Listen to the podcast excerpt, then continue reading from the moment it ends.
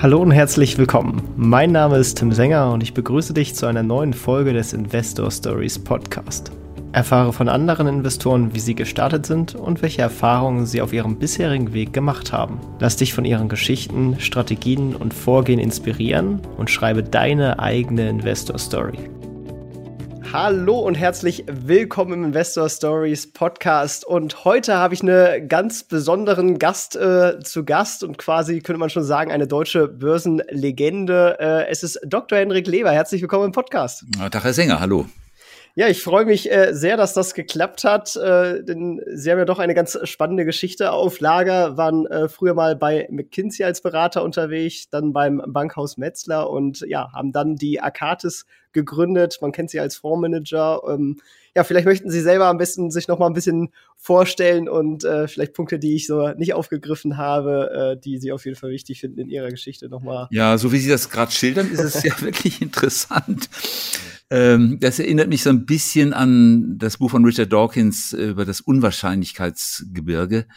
Äh, wenn man so von der einen Seite drauf guckt, dann wirkt es wie eine großartige Leistung. Im Grunde bin ich nur immer stetig meinen Weg gegangen. Ich, also wenn man von der anderen Seite guckt, ist es ein allmählicher Weg, äh, der, wo sich eins aufs andere aufgebaut hat. Und am Ende kommt eine ganze Menge raus. Und wenn man so mit Distanz drauf guckt, denkt man, wie ist denn das zustande gekommen? Dabei waren es viele kleine Iterationen. Ähm, vom Hintergrund her bin ich Betriebswirt.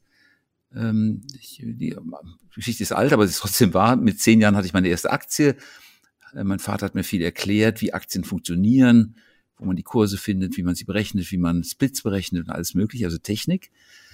Ähm, dann habe ich BWL studiert, hatte schon im Studium überlegt, ähm, mache ich mich irgendwann mal selbstständig. Da liefen Leute rum mit Charts, Büchern und ich dachte, das ist wahnsinnig aufregend am Ende meines Studiums werde ich da mal so Chartanalyseprogramme schreiben und sowas.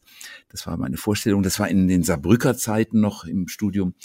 Bin nach St. Gallen gegangen, habe da BWL weiter studiert, dann in die USA ein Stipendium bekommen von Fulbright, Syracuse und äh, Berkeley. Habe da sehr viel über effiziente Quartal, äh, Kapitalmärkte gelernt.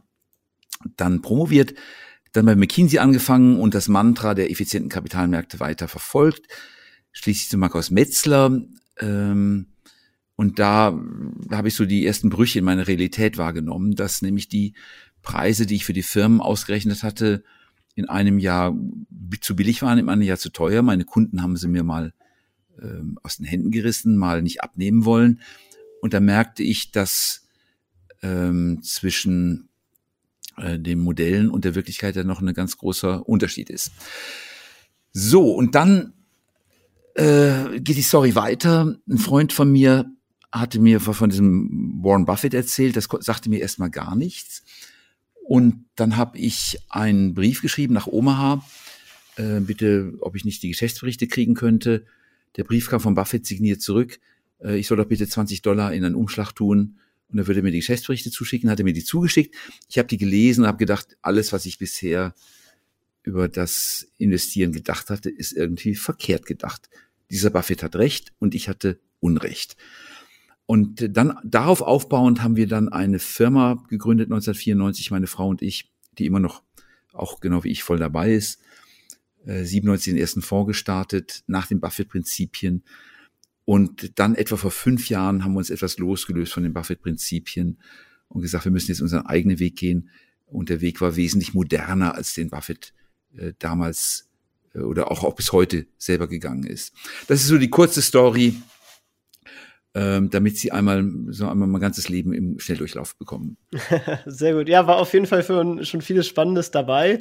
Äh, dann hat quasi der, der Vater äh, sie zum Investieren gebracht. Das kam dann so quasi aus dem Elternhaus mit, dass da das Interesse geweckt wurde. Nee, noch ein bisschen anders. Also äh, ich würde mal sagen, das ist äh, typisch äh, genetisch wie bei Mendel irgendwo. Die Gene würfeln durcheinander. Bei mir kam das sozusagen Kapitalisten gehen raus, bei den Geschwistern mehr das Soziale gehen, die sind alle Lehrer geworden oder Juristen oder sowas. Und ich war so der Außenseiter, so ein bisschen, also die Gene meines Vaters haben durchgeschlagen. Äh, und ich kam mir auch immer ein bisschen einsam vor, auch. Ähm, in der Schule waren das alles immer so Sozialisten und äh, wir da wurde dann demonstriert und dann gab es die rote Schülerfaust und irgendwie dachte ich, ergibt für mich keinen Sinn. Ich finde diesen Kapitalismus schon ziemlich gut äh, was er alles leistet. Also ich war immer so ein bisschen in einer gewissen Minderheit, aber mein Vater hat mir sehr gut geholfen, äh, das Ganze zu verstehen.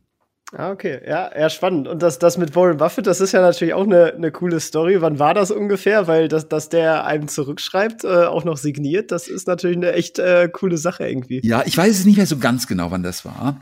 Ich glaube, die Geschäftsberichte, das glaube ich, die gehen, glaube ich, bis 89 zurück. 20 Jahre, also die waren gebundene, zwei gebundene äh, Versionen. Also muss Anfang der 90er gewesen sein. Ich habe die erste Berkshire Hathaway Aktie von Buffett 1991 äh, gekauft. Damals für irgendwie 10.000 oder 15.000 was war das in D-Mark damals? Nee, Dollar, Dollar waren's. Ähm, und habe sie dann nachher verkauft. Äh, mit den Fonds kann man ja, hätte man Interessenkonflikte, wenn man das mixen würde. Ähm, aber 10.000 gegenüber dem heutigen Kurs, das war dann doch ein guter Wertzuwachs, den ich da gemacht habe. Auf jeden Fall, aber auch damals waren ja schon nicht großes, äh, schon, schon ein bisschen, hatten schon eine relevante Größe. Also äh, auf jeden Fall schon, schon spannend, dass er da, da dann doch noch selbst so, so nah dran war.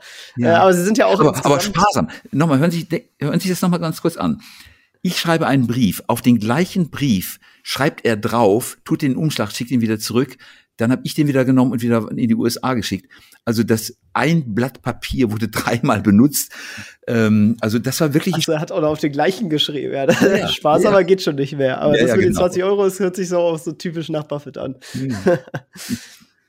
Ähm, genau, Sie sind aber ja auch generell äh, ein, ein regelmäßiger Besucher seiner Hauptversammlung oder als ich Sie das erste Mal angeschrieben habe, da waren Sie auch gerade bei Markel, also der, der Mini-Berkshire sozusagen. Ja. Äh, nehmen Sie da auch immer noch heute was mit, wenn Sie, wenn Sie da hinfahren? Und, und was hat das, ist das so für ein Gefühl, immer da präsent zu sein? Also man nimmt auf alle Fälle den Geist dieses Typen, dieses Typus von Investierens mit. Also den, den Value-Geist, den, den saugt man da richtig auf. Für mich ist das sozusagen eine Tankstelle für, für den, für den Value-Spirit irgendwie. Ähm, das sind so viele Gleichgesinnte, die alle die gleichen äh, Gedanken und Prinzipien verfolgen. Äh, der Damodaran hatte mal gesagt, also der Professor äh, aus New York, das ist ja fast wie eine Sekte hier. Äh, das tut einem schon gut, muss ich wirklich sagen. Und die jungen Kollegen, die wir mitnehmen, denen tut es auch sehr gut. Die kommen ganz aufgeladen dann wieder. Intellektuell sind die besten Zeiten vorbei. Ähm, das, die, die wirklich allerbesten Phasen waren so in den 90er Jahren, wo Buffett wirklich aus dem vollen Leben berichten konnte und einem wirklich gute Anregungen gab. Ähm, und in den letzten Jahren hatte ich das Gefühl, er hat so ein bisschen den Trend der Zeit verschlafen. Äh, das war 2017 augenfällig, als er über die verpassten Gelegenheiten sprach, wo ich dachte, Leute, das hättest du mir mal auch früher sagen können. Ähm, Google als ein Beispiel. Buffett sagte 2017, ich habe den Google-Jungs den Prospekt, sogar den Börsenprospekt selber geschrieben und hab, die haben mir alles erklärt und ich habe es trotzdem nicht gemacht. I blew it.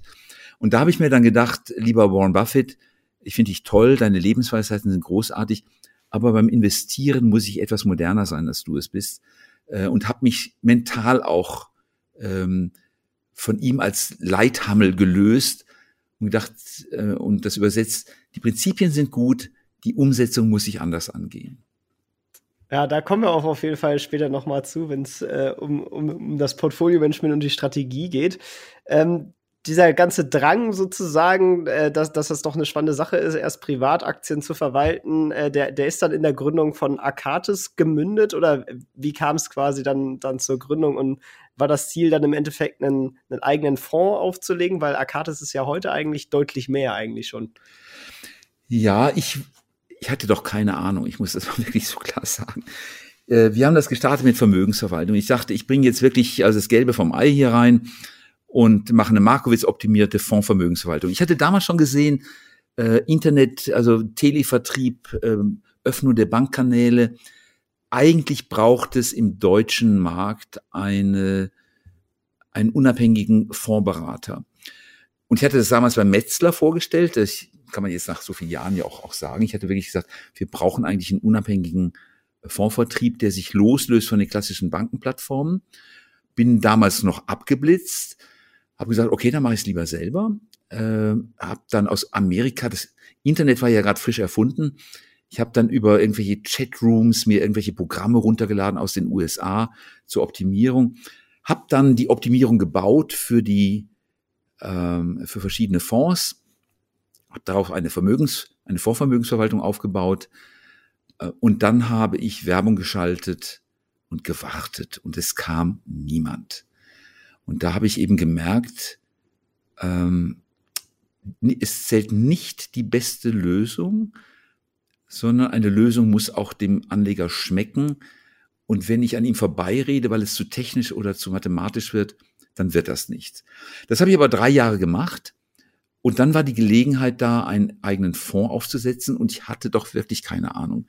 Äh, ich wusste, wie man Fonds schreibt, wie man in Fonds investiert. Aber ich hatte keine Ahnung, wie man, wie man Fonds äh, managt. Hauk und Aufhäuser hat mir geholfen, die Universal Investment hat mir geholfen. Und so haben wir dann im Stile von Warren Buffett einen Fonds aufgesetzt, den ich beraten habe. Und da ist dann allmählich mehr draus geworden. Am ersten Tag hat man die ersten 10 Millionen D-Mark drin. Die hat die aus der Fondsvermögensverwaltung gespeist. Und damit hat man eigentlich einen ziemlich flotten Start. Und auch damals, muss ich auch mal ganz ehrlich zugeben, bin ich von Buffetts Spuren abgewichen. Äh, zu den Top-Performern gehörten damals Biotech-Aktien in den ersten drei Jahren und auch die Firma, aus der nachher die Gensequenzierung hervorging. Die hatte ich schon relativ früh und die ist dann auch im Kurs explodiert, Faktor 70 oder irgend sowas. Ähm, also auch damals war ich schon ziemlich innovativ unterwegs. Ja, das will ich auch auf jeden Fall heute immer noch äh, sagen, denn also BioNTech ist unter anderem eine der großen Positionen, äh, dann zum anderen äh, sind da ja nicht nur klassische Aktien äh, drin, zum Beispiel im Datini Value Flex. Das, ich weiß jetzt nicht, ist das das Flagship-Produkt oder so, aber das ist zumindest der Fonds, den Sie selber auf jeden Fall managen, oder? Ja, es sind drei Fonds, die ich als meine Babys bezeichne. Das ist der Arcatis Datini Value Flex Fonds, der Arcatis Aktien Global Fonds, den ich seit 97 immerhin mache, den Datini seit 2008 und den Arcatis Fair Value Modular Vermögensverwaltungsfonds, ähm, wo ich also bei allen dreien, das sind meine drei Babys im Grunde. Bei den anderen Fonds äh, bin ich auch wesentlich dabei. Es gibt keine Entscheidung, die dann an mir vorbeifällt, aber da haben auch andere Kollegen wesentlich mehr Input. Okay. Flaggschiff ist allerdings, muss man ehrlich sagen, der Arcatis Aktien Globalfonds. Das ist das ah, okay. älteste Produkt.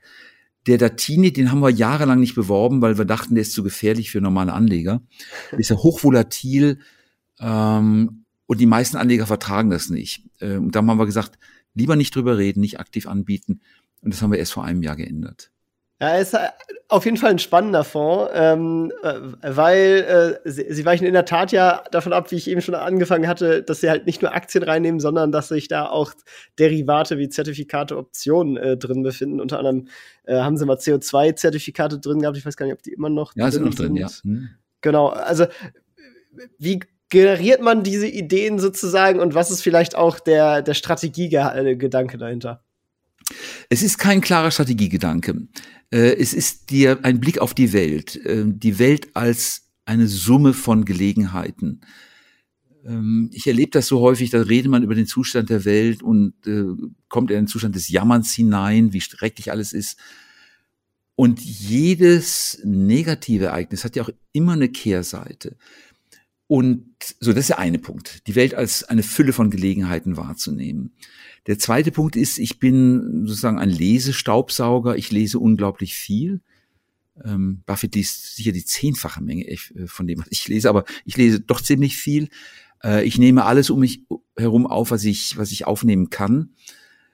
Und man stolpert immer wieder über interessante Beobachtungen, wo man denkt, was kann ich mit dieser Beobachtung anfangen? Wie kann ich die verwandeln in eine Gewinnchance äh, für den Fonds. Und Klimawandel hatten Sie gerade angesprochen.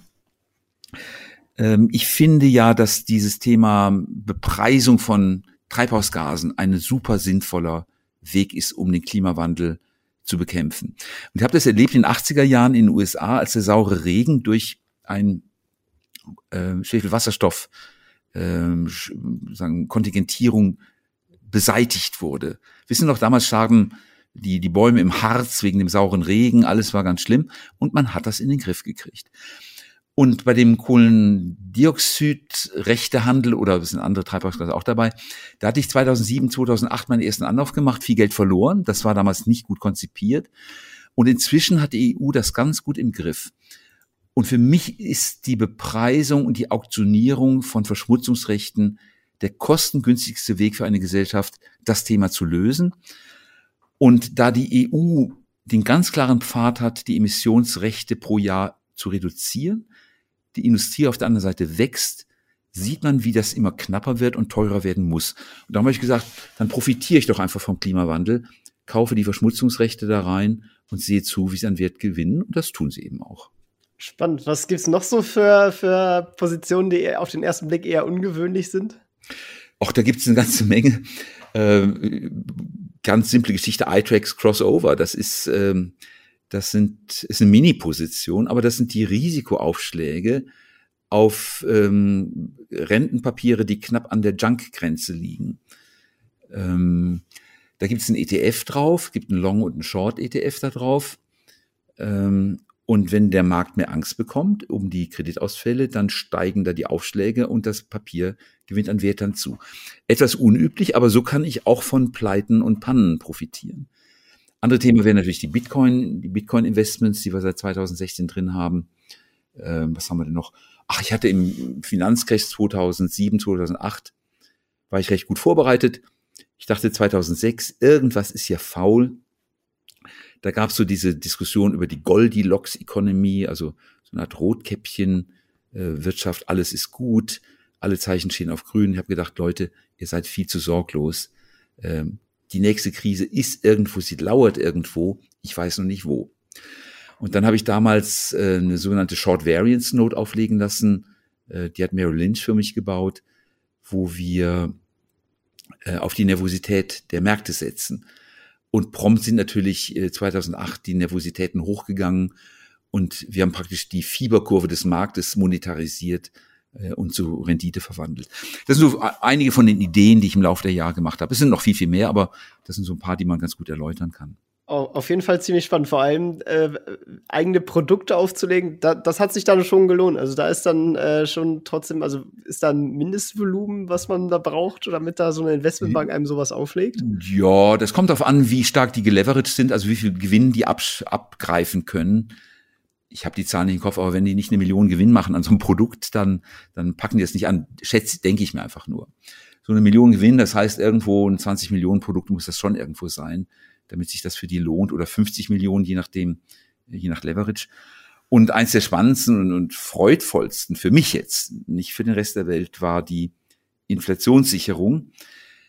Äh, irgendwo hatte ich, wie auch damals 2006, das Gefühl, dass mit dieser Geldmengenausweitung, das geht nicht gut. Ähm, und da habe ich als Kronzeugen auch noch einen, den damaligen Chefvolkswirt der EZB, der sagte, äh, Geldmengenausweitung ohne Inflation hätte es noch nie gegeben. Das haben wir jahrelang nicht wirklich ernst genommen, weil die Geldmenge wurde zwar größer, aber sie war ja, wurde auch immer langsamer. Das Geld bewegte sich ja nicht. Und jetzt erleben wir aktuell, wie das Geld sich in Bewegung setzt und die Leute, gerade jetzt im Urlaub, sagen, bevor alles ganz teuer wird, gehe ich dieses Jahr nochmal in Urlaub und hau nochmal mein Geld raus. Also man merkt deutlich diesen ganz inflationären Zug aus der Nachfrage. Und darum hatte ich eben 2019 mir einen Inflationsschutz bauen lassen, damals von der Hypo äh, Vereinsbank, also Unicredit, und letztes Jahr nochmal von Goldman Sachs. Und das ist wie eine Call-Option auf den Konsumentenpreisindex, laufend über fünf Jahre, ähm, mit einem Hebel von 50. Und wie mir der, mein Ansprechpartner bei Goldman jetzt vor ein paar Tagen sagte, also zehn Basispunkte Veränderung in der Inflationsrate, in der Inflationserwartung, übersetzt sich in eine 20-prozentige Wertsteigerung dieses Produktes. Und das hat sich, ich weiß nicht, verdreifacht, vervierfacht, verfünffacht. Also ich habe da richtig viel Geld für meine Kunden damit verdient. Ähm, und das sind so Dinge, die offensichtlich sind. Äh, ich habe damals einige Branchenkollegen angesprochen, wollt ihr das nicht auch machen? Ja, schauen wir mal. Und ich habe es umgesetzt und es hat sich gut gerechnet. An dieser Stelle möchten wir dir einen weiteren Partner von uns vorstellen, und zwar Companisto. Companisto ist das marktführende Privatinvestoren-Netzwerk für Startup-Eigenkapitalbeteiligung in der Dachregion. Das heißt für dich, du kannst ganz einfach und natürlich digital in Startups und Wachstumsunternehmen investieren. Was bringt dir das? Ganz einfach. Dich erwarten attraktive Renditen und außerdem kannst du so dein Gesamtportfolio weiter diversifizieren. Darüber hinaus kannst du dich mit über 120.000 anderen Companisto-Investoren sowie rund 1.300 Mitglieder des Companisto Angel Clubs vernetzen und so gemeinsam in Innovation investieren und die Zukunft aktiv mitgestalten.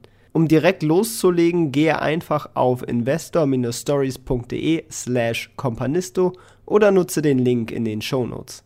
Wir haben übrigens den CEO von Companisto bereits in Folge 164 im Interview gehabt und dort hat er noch tiefere Einblicke in das Thema Investieren in Startups über Companisto gegeben. Den Link dazu findest du ebenso in den Shownotes. Und jetzt wünsche ich dir noch viel Spaß bei der weiteren Podcast-Folge. Spannend auf jeden Fall. Das, äh, da, so kann man auf jeden Fall äh, modernes Value Investing machen. Das ist, glaube ich, äh, sehr gute Beispiele auch äh, dafür. Wenn man mehr auf die Aktien schaut, äh, wie gehen Sie da vor? Was sind da für Werte? Worauf legen Sie da Ihre Augenmerke? Was muss so eine Firma erfüllen, dass sie ins Portfolio kommt? Ja, dass sie ins Portfolio kommt, ist eine Geschichte. Da komme ich dann gleich dazu. Ähm, ich habe heute wieder umgeschichtet. Ich habe ein paar Gewichtungen geändert in einem unserer Fonds und da ist die Leitschnur, was unser künstliches Intelligenz, Intelligenzmodell dazu sagt, welchen Scoring-Wert er den Firmen gibt. Also wenn ich mal eine Aktie habe, dann hängt die Gewichtungsentscheidung sehr stark davon ab, ob unser AI-Modell sagt, das ist ein Gewinner oder ein Verlierer. Ähm, also das ist sozusagen auf der, in der nachgelagerten Phase, wenn wir die Aktie mal haben. In der vorgelagerten Phase ähm, habe ich teilweise eine Top-Down-Suche nach Stichworten. Das ist jetzt ein bisschen schräg ausgedrückt. Hm, wenn zum Beispiel, ich nehme ein ganz blödes Beispiel, äh, ich habe einen Vortrag eines Nobelpreisträgers gehört zum Thema personalisierte Medizin und auf einem der Vortragsbilder war ein blauer Schmetterling zu sehen. Und da ging es um tragbare Ultraschallgeräte für Menschen in der dritten Welt. Sie kennen das ja von Ihrem Arzt, da steht dann so ein großer Kasten, man legt sich auf eine Liege und in diesem großen Kasten äh, dann, dann äh, auf, de, auf dem Bildschirm, der oben drauf aufgebaut ist, sieht man Ultraschall irgendwie Herzklappen und, und Arterien und ähnliches. Das ganze Ding gibt's auch tragbar. Und dieses tragbare Gerät hatte ich bei diesem Vortrag gesehen und habe gedacht, wo finde ich dieses Logo wieder? Und mir hat ein, ein bekannter, ein mir bekannter Investor gesagt, wo das Logo herkommt, von einer Firma, die heißt Butterfly. Und die macht diesen tragbaren Geräte. Und dann habe ich mir die Aktie angeguckt äh, und gesagt, die will ich haben, das wird sich durchsetzen. Und nachher sehe ich die bei meinem Schwager in der Praxis, äh, der ist auch Arzt und sehe, wie er das Gerät hat und, und über die Handhabung des Gerätes spricht. Ähm, und so gehe ich sozusagen von einer Beobachtung, die ich irgendwo mache, äh, auf die Suche äh, nach den Firmen, die das herstellen. Und das ist jetzt mal einzelfallbezogen, mal ist es stichwortbezogen. Äh, jetzt neulich nochmal das, äh, den habe ich den Jensen Huang erlebt, den Geschäftsführer und Miteigentümer von Nvidia. Und der sagte, wir haben in den letzten Jahren, in den letzten zehn Jahren die Rechenleistung um den Faktor eine Million gesteigert. Und wir wollen das in den nächsten zehn Jahren nochmal tun. Das sind für mich die berühmten Wow-Sätze, wo ich einfach sage, wow, das ist unglaublich. Das ganze Team lacht mich ja schon fast dafür aus, wenn ich sage, ich suche nach Wow-Sätzen. Aber das sind so kleine Nebensätze, äh, die häufig fallen. Ähm, bei einer anderen Firma wie Amyris, wir haben unseren Output um Faktor 100 gesteigert und die Kosten Faktor 10 gesenkt. Also solche Sätze, wo ich einfach denke, ihr macht irgendwas richtig, euch will ich besitzen. Also das ist so der, der eine Art stichwortbezogene Suche. Andere suchen gegen thematisch vor, dass wir uns fragen, wer ist bei Wärmepumpen der Beste, wer ist bei der Batterieherstellung der Beste, wer profitiert vom Elektroauto. Äh, und wir gehen so top-down dann rein und gucken, wer in einer Branche ist der Beste für ein bestimmtes Thema. Also top-down, bottom-up, ähm, das sind so die beiden Suchwege. Okay, spannend. Und, und wie geht man dann bei der Gewichtung vor oder Sie? Äh, weil das ist ja, sag ich mal, ein Punkt, der, der immer recht interessant ist wie viel packe ich dann eigentlich in, in eine Aktie rein, wenn ich sie gefunden habe? Wann gehe ich gegebenenfalls auch wieder raus? ja, das Reingehen ist leichter als das Rausgehen. Ähm, beim Reingehen gibt es erstmal die Aktien, die heute schon Geld verdienen und die kann man eigentlich recht ordentlich schon gewichten mit ein, zwei Prozent. Und wie gesagt, die Gewichtung mache ich ähm, sehr stark nach den Top-Ratings aus unserem AI-Modell. Wenn ich persönlich die Überzeugung habe, dass da irgendwas richtig interessant ist, dann gehe ich mit der Hand ran und gehe auf vier, sechs, acht Prozent manchmal hoch. So war es bei Biontech und das hat sich auch als richtig herausgestellt. Die Maschine kann ich alles sehen. Äh, ich kann mehr sehen als die Maschine. Und wenn ich dann einfach Aussagen habe, so viel Impfstoff werden wir verkaufen dieses Jahr, und ich denke, na, dann kommen ja 10 Milliarden Gewinn dabei raus wahrscheinlich, dann gehe ich auch mal hoch mit der Gewichtung, obwohl die Analysten das nicht so drauf haben. So war das wirklich bei Biontech. Ähm, bei den zukunftsorientierten Aktien, da nehme ich häufig einfach eine ganz kleine Gewichtung mal rein. Ähm, die haben häufig Schwächephasen am Anfang hoch gelobt, dann fallen sie erstmal runter, die Börse mag sie nicht mehr, sie fallen vielleicht 80 Prozent und dann langsam berappeln sie sich und dann fahre ich auch die Gewichtungen hoch in Bereiche von ein, zwei oder drei Prozent. Also so ist das in Kürze. Okay, sehr cool. Ja, dann wird mich natürlich auch äh, Ihr persönliche äh, Portfolioaufstellung in dem Sinne interessieren, dass, dass quasi das wahrscheinlich Akates sind und die, die Fonds sozusagen, die Sie managen. Oder sind Sie auch noch außerhalb aktiv? Äh, privat meinen Sie, ne? Genau, genau. Ähm, es gibt zwei Aktien, die ich außerhalb halte, äh, die nicht, ähm, die nicht Fonds sind. Also an sich sage ich, ich esse genau die gleiche Mahlzeit, die meine Kunden essen. Ich will nicht privat andere Dinge tun, als ich in meinen Fonds tun. Das, was meine Kunden bekommen, das will ich auch selber konsumieren. Also habe ich privat über 90 Prozent, glaube ich, äh, äh unsere eigenen Fonds. Es gibt zwei Aktien, wo ich eine Ausnahme gemacht habe. Das war die Biontech. Ähm, da waren wir in den Fonds schon ziemlich vollgeladen. Und ich habe einfach gedacht, das schreit mich einfach an, diese Gelegenheit. Äh, bin zu Compliance gelaufen, habe meinen Kollegen gefragt, darf ich das machen? Und ich habe da einfach eine, eine, kleinere Position zu einem sehr niedrigen Kurs vor ein paar Jahren gekauft und äh, einfach, die liegt ruhig im Depot. Die andere ist die Sartorius. Da hatte ich die Gelegenheit, in einem Konsortium günstig einzusteigen und die läuft auch, äh, die ist auch sechs Jahre gebunden. Das sind die beiden einzigen Positionen, plus natürlich übrigens Bitcoin und Ethereum, ähm, die ich außerhalb der Fonds halte. Okay. Also keine Immobilien oder so, das ist. ist, ist Ach so, nur selbstgenutzte, zwei selbstgenutzte Immobilien. Ähm, nee, ähm, ich bin gerade an einer Venture Capital Beteiligung, wo es mir aber um nicht um das Geldverdienen geht, sondern wirklich um den Forschungszweck zu fördern im Bereich der, des Findens der richtigen Krebsbehandlung. Das ist ein Thema, das kann jeden von uns betreffen, kann mich morgen betreffen. Da will ich die Forschung vorantreiben und möglicherweise kommt auch ein Gewinn dabei raus. Aber das ist dann auch alles. Okay, ja, spannend. Äh, da, dann würde ich mal äh, fragen, äh, Sie haben ja schon vieles erlebt. Äh, was würden Sie vielleicht als Ihren größten Fehler beim Investieren bezeichnen? Ja, mal so ganz klassischer Fehler ist natürlich Gewinne mitnehmen. Ne? Am, am äh, mitgenommenen Gewinn ist doch keiner pleite gegangen, ist der dumme, dumme Satz. Und ich habe jetzt mühsam doch gelernt, dass einfach gute Firmen soll man einfach laufen lassen. Die kommen auch durch Krisen durch. Also da habe ich manchmal verkauft und, und wie dumm war ich zu verkaufen, wo die Firma noch so einen tollen Lauf vor sich hat. Also das ist ein ganz großer Fehlertyp. Da habe ich auch gedacht, ich muss den Analysten irgendwie gefallen, die dann wiederum die Fonds analysieren. Da heißt es immer Verkaufsdisziplin. Leute, das ist doch alles Mist. Wenn die Firma gut ist, dann hat sie Platz nach oben. Ähm, zweiter Fehlertyp, da bin ich auch schon auf manche, äh, wie heißen die, Snake Oil Verkäufer reingefallen, die das Blau vom Himmel erzählt haben. Äh, passiert mir immer wieder mal, ähm, aber immer weniger. Ähm, ich, ich weiß immer besser, die Betrüger oder die, die Schaumschläger zu unterscheiden von denen, die wirklich gute Geschäftsmodelle haben. Ähm, das waren so die häufigsten Fehler, auf so ein paar Schwätzer reinzufallen. Und was ich auch gelernt habe, investiere nicht mit Betrügern zusammen. Äh, es gibt immer wieder mal Aktien, wo man denkt, Leute, Leute, das ist, eure Story ist so windig.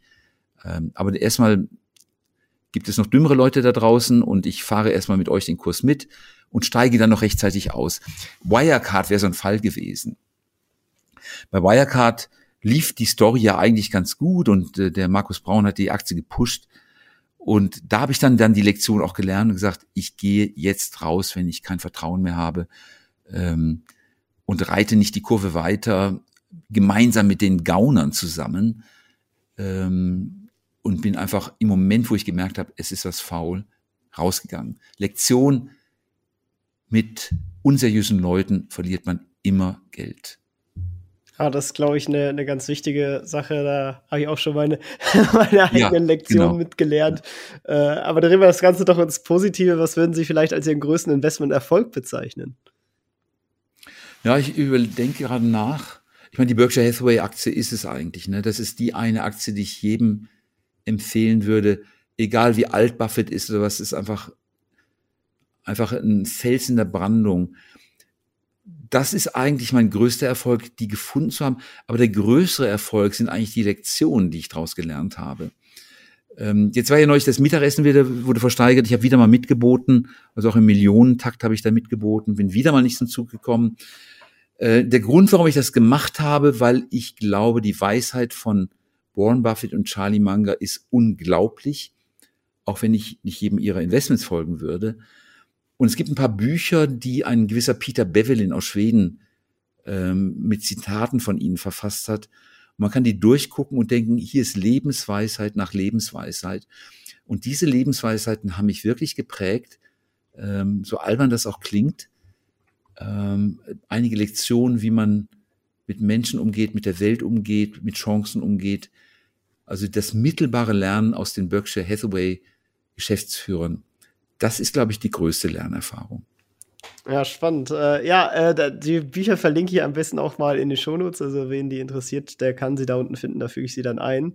Hm. Wie sehen Sie denn generell die Zukunft? Also, ja, ich denke mal schon, dass jetzt, also man hat es ja bei Steve Jobs gesehen, äh, dass das nicht zwingend eine gravierende Auswirkung haben muss, ähm, wenn er dann raus ist. Aber äh, meinen Sie, die Firma wird sich verändern oder wird sie im gleichen Stile weitergeführt? Weil am Ende, wenn jetzt, äh, ich weiß gar nicht, der, der Kollege aus dem Energy-Business übernimmt, glaube ich, ja die, ja, die Abel, ne? ja, ja, genau. Hm. Der ist ja kein Investor mehr. Klar, er hat jetzt da der Ted Combs und, und den anderen da ja. eingestellt. Ähm, aber meinen Sie, die, die Firma hat trotzdem noch den, den gleichen Charakter, den sie früher hat, oder wird sie mehr in so eine Verwalterrolle fallen? Nee, ich, ich glaube das nicht. Ähm, ich glaube nicht, dass Firmenkulturen statisch sind. Die wird von oben geprägt und wenn ein neuer Mann kommt, dann wird die auch anders aussehen. Typisch Beispiel war dies Jahr auf der Hauptversammlung die Frage nach dem CO2-Footprint von, von Berkshire Hathaway und Buffett wischt das weg. Und natürlich wird der Greg Abel als Nachfolger die Frage beantworten. Der ist einfach, ein, ich meine, der, der, der weiß, wie die heutige Zeit tickt, der wird das natürlich verändern. Meiner Ansicht nach ist die Aktie deutlich unterbewertet. Man nennt es auch Conglomerate Discount, ein Phänomen, das in den 80er Jahren zum ersten Mal beschrieben wurde. Ähm, weil Buffett ja wie eine Glucke auf diesen Vermögenswerten drauf sitzt, sieht man die Werte nicht. Meiner Ansicht nach könnte man die Werte deutlich heben, die in diesen Teilbereichen drin liegen. Ähm, man könnte auch einiges modernisieren. Das war ja eine ziemlich konservative Veranstaltung bisher. Äh, ich glaube, dass also die Kultur sich ändern wird, auch wenn das keiner möchte, dass sie moderner werden wird und dass die Werte deutlicher sichtbar werden. Das so ist meine These so, für die so Zeit nach, nach wären möglich. Spin-offs oder irgendwie eine Dividendenauszahlung, um da mal Geld rauszuziehen. Eigentlich sind das drei oder vier verschiedene Firmen, die nur über die Kapitalallokation zusammengehalten werden. Wir haben das große Aktienportfolio, von wo Apple die größte Einzelposition ist. Das ist ja im Grunde wie ein Investmentfonds. Wir haben das ganze Geschäft mit der mit den Versicherungen, Rückversicherungen müsste man raustrennen. Erstversicherung, also die Autoversicherung, wäre auch eine eigenständige Gesellschaft. Wir haben den ganzen Energiebereich und den Eisenbahnbereich. Und wir haben das ganze Konglomerat an Beteiligung, was eigentlich Private Equity ist. Also wir haben jetzt schon in dieser Beschreibung fünf oder sechs unterschiedliche Firmen mit ganz unterschiedlichen Charakteristika. Ähm, Im Grunde fällt die nicht zusammen außer der Person. Es wäre optimal in meinem, aus meiner Perspektive, diese Firmen separat an die Börse zu bringen, also durch einen Natural-Spin-off im Grunde oder ein Aktien, also ein Aktionär bekommt zukünftig dann fünf Aktien von jeder der Subgesellschaften eine das wäre im Sinne einer modernen Unternehmensführung das Richtige, ganz sicher nicht im Sinne von Warren Buffett. Also zu seinen Lebzeiten wird das auf jeden Fall nicht passieren, so viel ist äh, wahrscheinlich sicher. Ähm, ja, was mich vielleicht auch interessieren äh, würde, wie sehen Sie so die ganze äh, China-Thematik? Also ist, ist China für Sie überhaupt äh, ein investierbarer Markt oder sehen Sie das Risiko, dass da irgendwie ähnliches wie in Russland passiert mit Taiwan, ähm, dass das irgendwie dann doch vielleicht zu unsicher sind und am Ende gehören mir die Aktien nicht und ich werde da irgendwie wegenteignet oder äh, wie, wie sehen Sie das so? Ach ja, nun, das ist eine ziemlich komplizierte Frage. ähm, was mir bewusst ist, dass China sehr viel versucht, von Russland zu lernen. Ähm, das hat neulich der Leiter der Europäischen Handelskammer in China mal erläutert. Der sagte, dass die, der Xi Jinping beobachtet, was hat Putin falsch gemacht. Ähm, und was hat er getan? Er hat unter anderem die Oligarchen zu groß werden lassen und zu mächtig. Und Putin hat sie gestutzt. Xi Jinping hat das gleiche mit Alibaba gemacht und mit Tencent. Also äh, man sieht die Parallelen. Lass die deine Wettbewerber nicht zu groß und zu mächtig werden. Ähm, Xi Jinping wird sehr deutlich beobachten, was in der Ukraine passiert, und er wird feststellen, dass man sich möglicherweise die Finger verbrennen kann, wenn man den Gegner unterschätzt. Das sind sozusagen Effekte, wo ich denke, das kann ganz gut laufen. Ich habe gestern Abend zufällig im Fernsehen so Bilder gesehen, wie Xi Jinping an irgendwelchen applaudierenden Massen vorbeifährt. Leute, das ist ein Personenkult, das ist fast schon stalinistisch irgendwo im Erscheinungsbild. Ähm, es ist ja überhaupt nicht demokratisch, da ist ja keine Wahl. Und das ist eigentlich eine schlechte Basis für ein großes Land. Eigentlich braucht ein großes Land äh, eine Demokratie, auch wenn das ein bisschen schwieriger alles ist und wirtschaftlich vielleicht nicht so schnell geht. Ähm, Peace and Prosperity sind zwei große Faktoren für die Chinesen. Ähm, Peace heißt eben keine Angriffskriege und bisher hat es keine Angriffskriege gegeben aus China heraus. Und Prosperity heißt, wir brauchen auch einen Aktienmarkt, der offen ist, an dem jeder teilnehmen kann. Und das sind ganz wichtige Motivatoren für die chinesische Führung. Von daher nehme ich eine gewisse Zuversicht, dass das Land sich wieder ein bisschen normalisiert, demokratischer wird und dass der Zugang zum Kapitalmarkt besser wird. Die Bewertungen sind super niedrig. Das Land ist groß, es ist machtvoll und wir können uns nicht erlauben, an diesem, an dieser Wirtschaft vorbeizugehen. Darum glaube ich, so schwierig das auch ist, Investitionen lohnen sich dort. Spannend, spannende Einschätzung auf jeden Fall. Äh, eben haben Sie schon das Buch von, von Peter Bevelin äh, angesprochen. Sie lesen ja, haben Sie auch schon gesagt, sowieso viel gerne. Ähm, wenn Sie jetzt nur ein einziges Buch unseren Hörern empfehlen könnten, welches wäre das? Schwierige Frage, ich weiß. Mhm. also im Sinne von Geschäftsweisheiten schlage ich vor, einfach die Geschäftsberichte von Warren Buffett zu lesen. Die gibt es als Sammelband, äh, also nur die, die Textteile. Äh, nicht die Zahlen braucht man nicht unbedingt, aber die, das, was er schreibt, man kann sehr viel über die Wirtschaft lernen. Im Sinne von Lebensweisheiten in leicht verdaulicher Form, das Buch von Peter Bevelin, Tell me where I'm going to die, so I won't go there. Äh, also erzähle mir, wo ich sterben werde, damit ich dort nicht hinmarschiere. Ähm, und das sind so kommentierte Schnipsel und Weisheiten, aber unglaublich viele und unglaublich wertvolle. Also für einen jungen Menschen, für den Umgang mit der Realität ein sehr gutes Buch. Und für einen Einsteiger, für einen Jugendlichen, ähm, ähm, ach, ich glaube, es heißt The Little Book of Value Investing von, oh, wie heißt der? Äh, Gotham Capital. Ähm, ich habe jetzt raussuchen sonst äh, und äh, verlinken. Also ja. ihr findet also, alle Bücher sonst auch in den Shownotes. Ja, also Sie werden es finden. Ein sehr gutes, ein einfaches Buch, wo es darum geht, äh, wie funktioniert Bewertung, äh, wie, was hat es mit dem Kapitalumschlag, mit dem Goodwill und so weiter, mit der Prof Gewinnmarge auf sich. Äh, da kann man gut lernen, wie die innere Mechanik, Bewertungsmechanik einer Firma ist. Das wären so drei, drei Ideen, die ich einfach mal loswerden wollte. Ja, äh, Jugend eben war auch schon ein ganz gutes Stichpunkt. Ich möchte jetzt nämlich ganz gerne noch mal kurz ein Rollenspiel mit ihm machen. Ja. Und zwar wachen Sie morgen im Körper eines anderen aus. Derjenige hat einen Angestelltenjob mit 1500 Euro Nettoverdienst und noch 10.000 Euro auf einem Tagesgeldkonto. Sie haben kein Netzwerk oder sonstige Kontakte mehr und müssen sozusagen als neuer Mensch noch mal von vorne beginnen. Haben allerdings ihr heutiges Wissen. Sie sind ungefähr so 25, würde ich mal sagen. Äh, wie würden Sie es angehen? 1500 netto ist nicht so wahnsinnig viel. Ähm, 10% abzweigen. Ich meine, ich, ich, ich, kenn, ich weiß jetzt nicht, wo dieser, diese Person wohnt, in einer teuren oder billigen Gegend. Ähm, 10% monatlich davon abzweigen und gucken, dass ich das dauerhaft in einem Sparplan in Aktien investiere. Und die Aktien würde ich in meinem Umfeld suchen, da wo ich mich auskenne ähm, in welcher Firma arbeite ich, was setzt die Firma ein, was läuft da besonders gut, ähm, welche Produkte werden da benutzt oder welche Software wird da eingesetzt. Und die Dinge, die ich gut kenne, in die würde ich rein investieren, vielleicht vier oder fünf Einzelpositionen und gucken, dass ich, auch wenn es ein bisschen schwer fällt, jeden Monat etwas auf die Seite lege. Das rechnet sich über die Zeit. Ja, auf jeden Fall wichtiger Hinweis. Ähm, sollte man äh, machen und vor allem auch, wenn man früh anfängt, dann äh, kriegt man auch direkt die Gewohnheit rein und dann genau. äh, fällt es einem später mit größeren Beträgen auch gar nicht mehr äh, so schwer, weil man sich schon. Ja, und der Zinseszinseffekt ist es doch, ne? Genau, äh, genau. Der Grund, warum äh, aus so kleinen Beträgen große werden, ist einfach der Zinseszinseffekt. Das ist eine unglaubliche Macht, die für einen arbeitet. Aber man muss da eben früh anfangen. Ich habe eben mit zehn Jahren angefangen. Und der zweite Punkt eben, den ich machen wollte, also, oder ein zweiter war Averaging in, also wenn ich jeden Monat gleiche Beträge nehme, dann komme ich auch in den günstigen Phasen in stärkerem Maße in den Kapitalmarkt rein. Und die dritte Geschichte, die Dinge sind manchmal vor der Nase. Das ist, kann sein, dass das Kind ist, das ein Videospiel spielt. Welches ist es denn? Welchen Kopfhörer hat es und so weiter?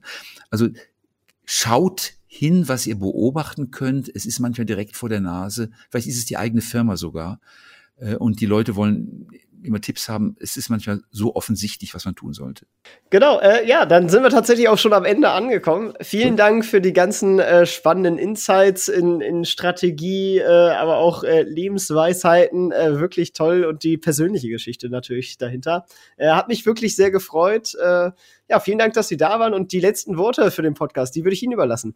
Also ein Leitspruch, den ich richtig gut finde von Charlie Munger, also von dem Kollegen von Buffett, ist Invert always invert. Und das bedeutet, wenn ich etwas erreichen möchte, dann überlege ich mir, wie ich am besten das Gegenteil erreichen könnte. Dann überlege ich mir, was muss ich tun, um das Gegenteil zu erreichen? Und all das lasse ich weg. Und ein Beispiel ist eben, was, ich möchte gerne eine glückliche Ehe führen. Darum muss ich denken, was würde ich tun, um eine schreckliche Ehe mit einer Scheidung herbeizuführen? Man kann sich gut ausmalen, was man alles tun sollte.